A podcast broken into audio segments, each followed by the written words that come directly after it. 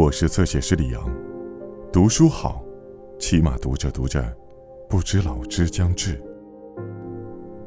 接受一切，然后悲剧就消失了，或者至少悲剧变得不那么沉重了。而你，就在那里，在这个世界无拘无束的前进。爱丽丝·门罗，亲爱的生活。莎莉。那个时候，我们住在一个沙砾坑旁边，不是那种用庞大的机器挖出来的大坑，不过是一个很多年前某农场主一定用它赚了点钱的小坑。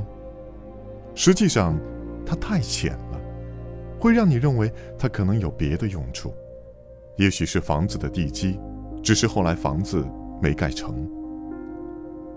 坚持让大家注意那个坑的是妈妈。我们现在住在加油站那条路上的老沙砾坑旁边，他对人说，然后哈哈大笑，因为他很高兴摆脱了和镇上那座房子有关的一切，街道、丈夫，他过去的生活。我几乎不记得那段生活，也就是说，我清楚的记得某些部分，但无法将之拼成一幅完整的画面。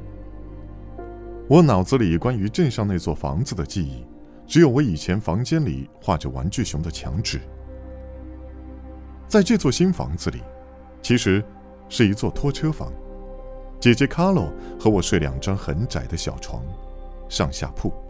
我们刚搬去的时候，卡洛和我说了很多关于以前的房子的事，努力想让我记起这个那个。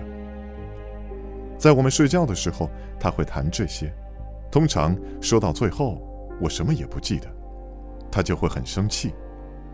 有时候我想我其实记起来了，但因为我记得的和他说的相反，或者因为害怕记错了，所以我假装不记得。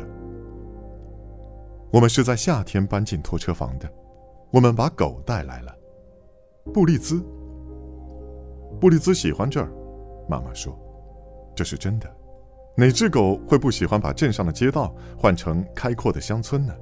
即便镇上有宽敞的草坪和高大的房子，他迷上了对每一辆开过的汽车吠叫，好像这条路是他的，还时不时叼回家一只被他杀死的松鼠或土拨鼠。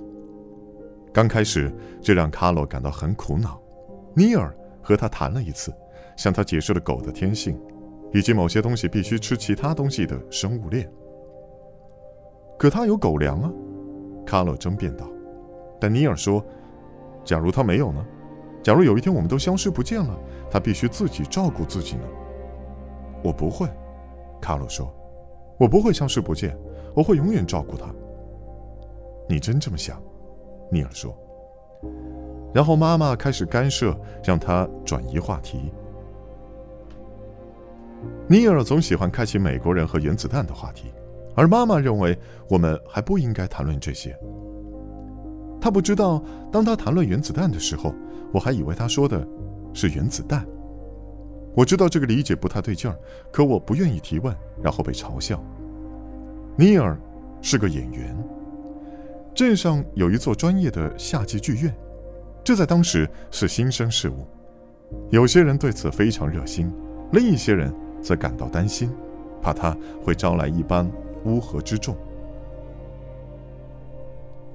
妈妈和爸爸属于赞成的一方，妈妈尤其积极，因为她有更多的时间。爸爸是保险经纪，长时间出门在外。妈妈忙于各种为剧院募款的活动，还帮剧院做服务性质的工作，担任引座员。她年轻漂亮，常被误认为演员。她也开始像演员一样穿着打扮。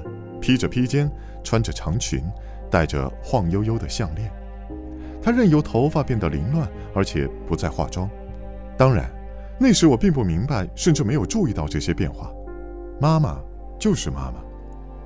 但毫无疑问，卡洛注意到了，爸爸一定也注意到了。但以我对爸爸的天性和他对妈妈的感情的了解，我想，当他看到他这样率性的打扮是多么漂亮，和剧院的人在一起又是多么相配，可能会感到很骄傲。后来，当他谈到这段时光的时候，他说他一定是赞成艺术的。现在我可以想见妈妈的尴尬，如果他当着他剧院的朋友这么说，他一定会感到难为情，并用大笑掩饰自己的难为情。嗯，后来出现了一个情况，这个情况本来是可以预见的，而且很可能已经被预见了，但不是被爸爸。我不知道其他志愿者身上是不是也发生了同样的事。我所知道的是，尽管我并不记得。爸爸哭了，一整天都在家里跟着妈妈，不让她走出自己的视线，拒绝相信她。他没有告诉她任何一件可以让她感觉好过一些的事，而是告诉了她一件令她感觉更糟的事。他告诉他孩子是尼尔的，他能肯定吗？绝对肯定。他有记录。那么，发生了什么？更多精彩内容，请在新浪微博、微信公众号关注“侧写师李昂”。